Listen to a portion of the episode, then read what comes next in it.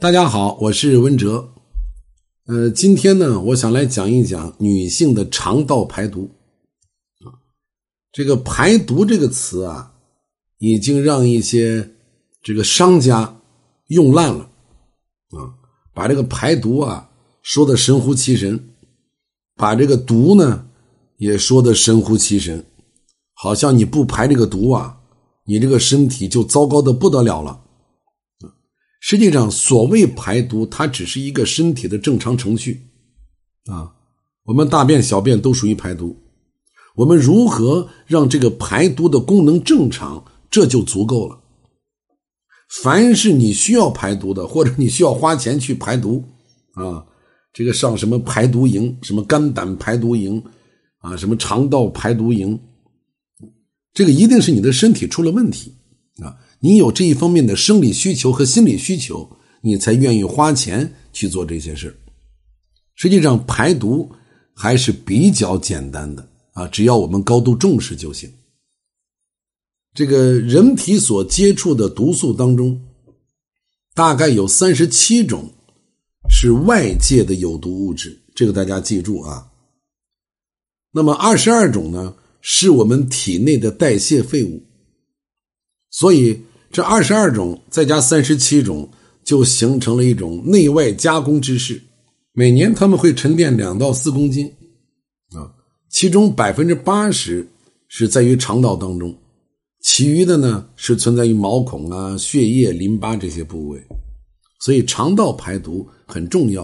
啊，它不仅仅对女人啊，对男人也是如此，对老人、对孩子都一样。那么对女人而言，不管是从美容美体的角度，还是从健康养生的角度，女人都应该把这个肠道的排毒工作进行到底，啊，甚至可以说生命不息，排毒不止。虽然这个排毒很重要，但是我们也不能危言耸听，我们也不能人人自危，啊，还是我以前讲的话，我们首先先学会自测。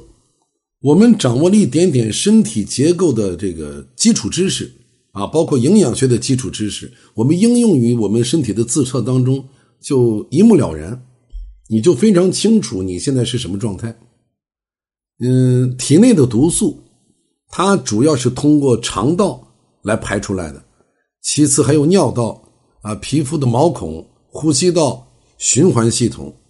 啊，这个循环系统。讲的是肝和肾，所以你要想判断你自己的毒素是否超标了，我们可以从三个角度来衡量。啊，第一就是便秘，我们肠道内蓄积的毒素排不出去，就会在体内反复的循环，啊，越积越多，就会出现便秘啊、腹胀、口臭、脸上长斑啊，就会出现这一系列的现象。所以大家记住，如果你便秘，那么就一定预示着你身体会有毒素。第二，我们来看皮肤问题啊。我们知道人体的两大排毒通道，一个就是前面的水道，一个就是后面的骨道啊，就是大小便。那么，当你的毒素不得不通过皮肤排泄的时候，就会引起什么？很常见吧？痘痘啊，粉刺、痤疮啊，色素沉着啊，色斑啊，皮肤粗糙，脸色灰暗。啊，没有光泽这些皮肤的问题，那么随着你肠道排毒功能进一步的弱化，这些问题一定会更加严重。那么第三，我们来看一下自己的血液循环通畅不通畅啊？毒素堆积就会产生循环的障碍，血脂啊、血糖啊、胆固醇呢就会沉积在血管壁上，出现动脉硬化、血压不稳啊。心脑供血不足、肥胖、困倦啊，周身疼痛啊，四肢冰凉、肤色惨白这些症状啊，那么在血液当中排不出去的毒素，我们统称它为血毒。实际上，人体有一定量的毒素，它本身并不可怕，可怕的就是这些毒素无处安歇，它会四处游荡啊，对我们的身体造成威胁。那么毒素为什么会产生呢？首先排在第一位的原因就是饮食，啊，饮食过量，吃太多的肉，吃太多精加工的食物，吃太多的甜食、油腻、油炸的食物，它会加重我们肠胃的负担，它会让我们的体内环境偏酸，使食物消化发酵过程当中容易产生毒素。另外，食物当中的防腐剂、呃色素、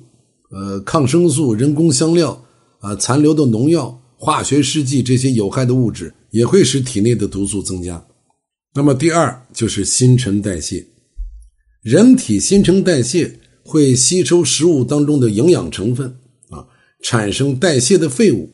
那么这些废物本身就应该代谢出去的，那如果你代谢不出去，就会形成宿便，它一定就会异常的发酵，发酵以后有害菌就会排出有毒的物质。啊，这个时候的有害菌那简直是特别的活跃。啊，它就会使体内的毒素增加，啊，那么第三就是环境污染，这个很客观，